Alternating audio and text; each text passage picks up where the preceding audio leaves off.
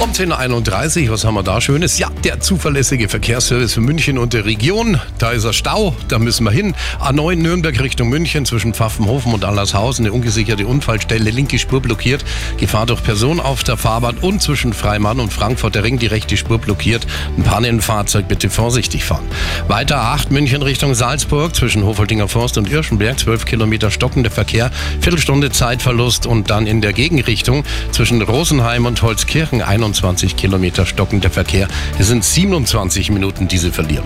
A99 Ost Richtung Nürnberg zwischen dem Kreuz Süd und Kirchheim 9 Kilometer stocken, Viertelstunde Zeitverlust.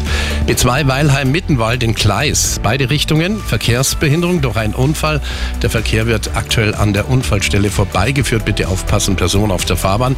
Und Probleme noch nach wie vor auf den Gleisen. Stammstrecke nach einem Notarzteinsatz in Pasing.